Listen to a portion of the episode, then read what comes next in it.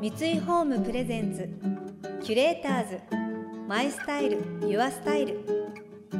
憧れを形に三井ホームの提供でお送りします。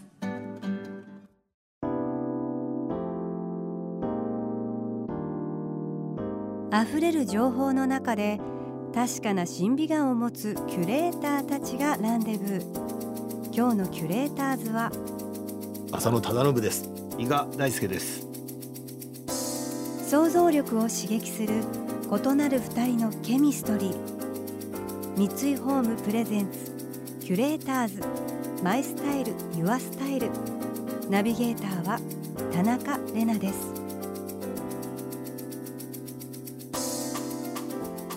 今日のキュレーターズは俳優でミュージシャンの浅野忠信さんとスタイリストの伊賀大輔さん。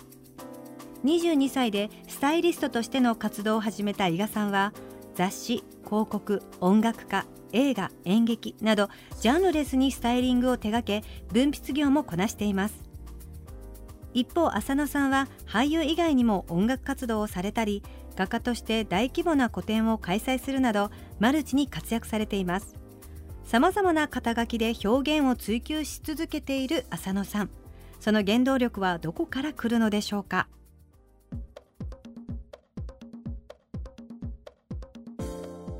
ずっと自由ですよね。まあねそれ息子にも言われたわこの間。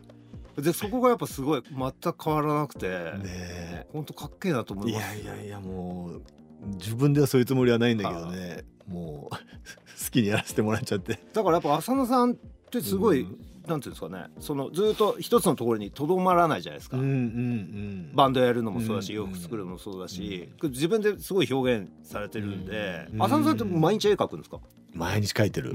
もう懲りずに。うん。懲りずにずっと書いちゃってるね。もう暇さえあればみたいな感じですか？そう。もうね書くことないんだけどね。そう。書くことはないの。もうだからもう苦痛なんだけど、うん。書かないとなんかね気が済まなくなってきて。それ絵描く部屋とかあるんですか？家に、絵描く部屋があるの、うん。もう狭いんだけど、はそこでもうひたすら最近まただから油絵を再開しい始めて、うん。でももう何にも分かってないからさ、うん。できれば俺高校出てないから、はいはあの高校の資格を今度取りたいなとい、思って、うんそしたらほら専門学校とか、はできればあの美大でも行って、はちょっと勉強してさあの油絵のね、はいはい。描き方を勉強したいなと思ってて、い。はじゃないとあの1年以上経ってもずっとベタベタな油絵とかあるの。いはいはい。はいはい で昨日世界世界堂行って聞いて、はいはい1年以上経ってもベタベタなんですって言ったら「え半年じゃなくてですか?」って言われて「いやもう1年以上経ってますけど。えそれなんだろう?」って言われて「でどうすればいいですか?」っつって。でなんかそのこのスプレーを振れば多分乾きますみたいなの買ったりしてんだけど、だ何の技術もないから 浅野さんが世界堂行って店員さんに聞いてるって面白いですね。でひたすらベタベタな油絵のことを教えてもらうっていうそう。大大変。えでもそう面白そうですね。そう学校とか行ったりしたら。ねえ。浅野さんってだってもう映画何本ぐらいですか？100本は行ってます。100本ぐらいいったのかな、でもまあ小さい役も含めてって感じだからね、なんとも言えないけど。ただだから演技はやっぱ若い頃はさあんまり分かってないからね、はいなんかこう感覚だけでやってたけど、考えてやっても面白いんだなとは思った、その考えるようになったきっかけみたいなのってあるあるやっぱアメリカ行ってからかも、ううん。ん。向こうの人と仕事して、うん本当にこう実力社会じゃないけど、何かこう自分でアピールできるものがないと生き残れないなって感じたんだよね、うんその時にじゃあ自分だったら何をするんだろうとか、うん。自分の得意とすることなんだろうとか、うん。そういうのやっぱり考えるようになって、うん。一個一個組み立てるようになったらすごい面白くなった。そう。でそれが組み立てることをなんかいろいろ紐解いた時に曲作りにも役に立ったりさ、うん。なんか他の自分の好きなことにも全部役に立ったから、うんうんなるほどと思って、うん。うんこれなんかね面倒くさいけどいろんなことをうん。真面目にやると意外と全部共通してんなみたいな、はいはいはい。そうそうそうそうそうすごい。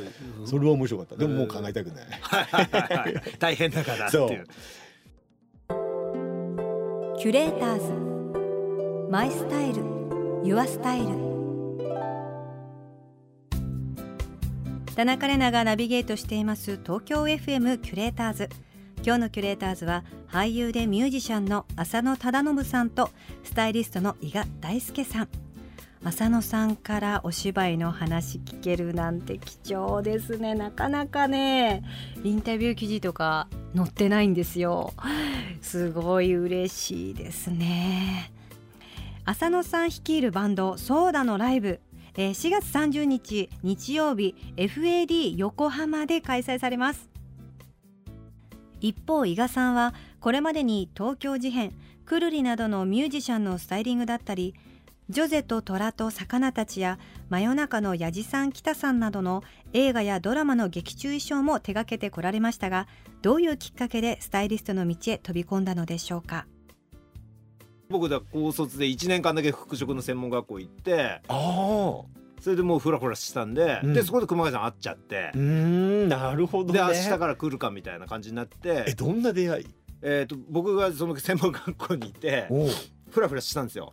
ででもスタイリストにはなるみたいなこと言ってて。うんでもそれまで要するに逃げてたんですよね。うん。そのえみんなパタンナーとかデザイナーとかちゃんとやらないといけないじゃないですかコツコツから。で俺はスタイリストだからそういうなんかいろんなものを知ったり勉強するのが俺にとって役立つんだって言って、うん。まあ、要するにまあプー太郎みたいな 学校には行くんですけどうん。でフラフラしてて先生がうん。でやっぱ生意気じゃないですか10代後半とかって。うん。だからお前生意気すぎっから、うんちょっと今度熊谷さんっていうおう。パリ帰りの男がいるから、うんああ一回会った方がいいっつって。で熊谷さん来たんですよ。その学校にえ何それ講師みたいえっ、となんか卒業審査会みたいのがあってコレクションみたいのがあってそれを見に来たんですなるほどね。でその時の熊谷さんの格好がすっごいかっこよくてうん。で僕あのやっぱ10代後半ちょっと一回世の中舐めてるんで、例えばその日本のファッションなんてこうダメだなみたいな、その全部海外雑誌とかしか読まなくて、うん。やっぱこう海外でしょみたいな、だから熊谷さんのこと知らなかったんですけど、おでも入ってきたら、うん。すっごいかっこよくて服が。おなんかボロボロのサボタージュってブランドが昔あったんですけどそのボロボロのグレーのパーカーの上に、うん。なんかダスターコートってあの掃除のやつが着る古着のコーディネートしてなんかスウェットパンツで安全靴かなんか入っててへもうこの人すごいかっこいいなと思って、ん。リバーフェニックス見てえじゃんと思って、うん。それで話してへ「お前生意気なんだったら、うん。なんかうちのとこ来る」っつって「で分かりました」っつって「明日で学校辞めるんで、うん。明後日からよろしくお願いします」っつって。すごいね。その日親に言って俺もう今日で学校辞めるからっつって、えーすごい。といううん出会いでした。いやだってさお前生意気だから俺んとこ来いって全く理由になってないよそれ。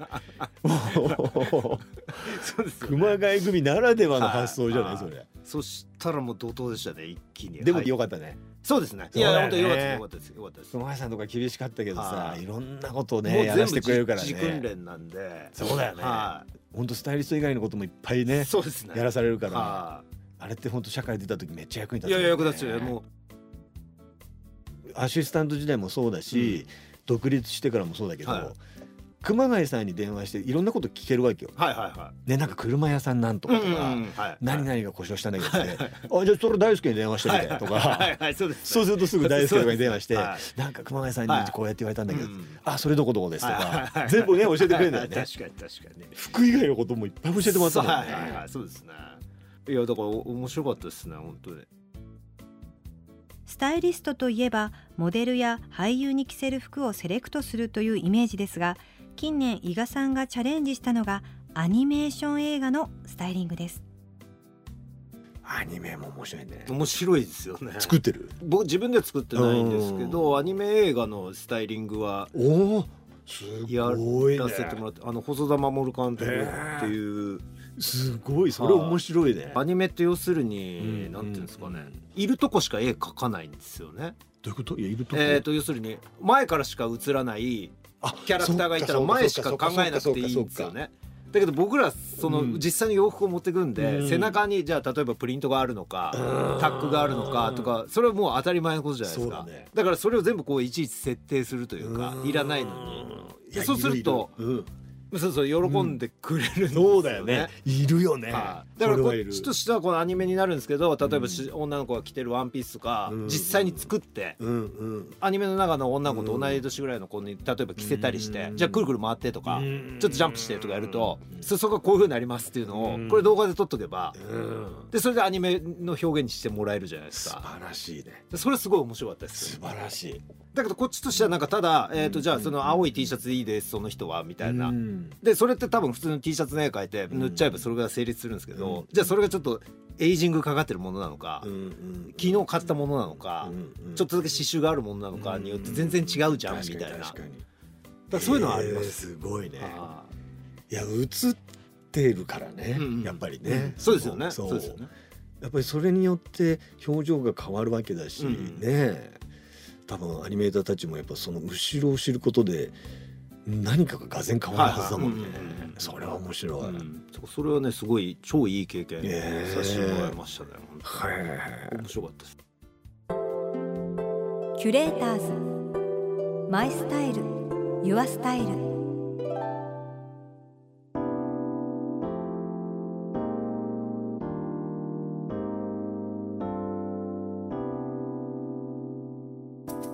田中麗奈がナビゲートしてきました。三井ホーム presents。キュレーターズ my style your style。今日のキュレーターズは俳優でミュージシャンの浅野忠信さんとスタイリストの伊賀大介さんとのお話をお届けしました。そう映画とかドラマ見ててあなんかこの衣装引っかかるな面白いなあいいななんて思うと伊賀さんのお名前がクレジットにやっぱり入ってたりするんでああやっぱりかなんて。自分でもなんか当たったって思っちゃうようになりましたね。だからってって似てるわけじゃないのに不思議ですよね。こう引っかかりっていうんですか？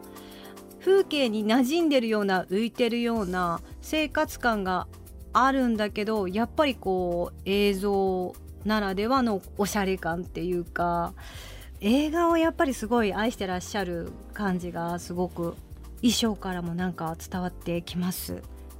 アニメのスタイリングのお話なんてなかなか聞いたことがないのですごく面白かったです。この番組では感想やメッセージもお待ちしています。送ってくださった方には月替わりでプレゼントをご用意しています。今月はデザインプロダクトブランド100%の桜咲く雪桜タンブラ紅白です。冷たい飲み物を入れることによる結露現象によって卓上に桜の花が咲くグラスです。水滴が普段の生活にささやかな楽しみをもたらしてくれる大切な存在になるかもしれません。またインテリアライフスタイルなどあなたの暮らしをより上質にする情報は web マガジンストーリーズのエアリーライフに掲載しています。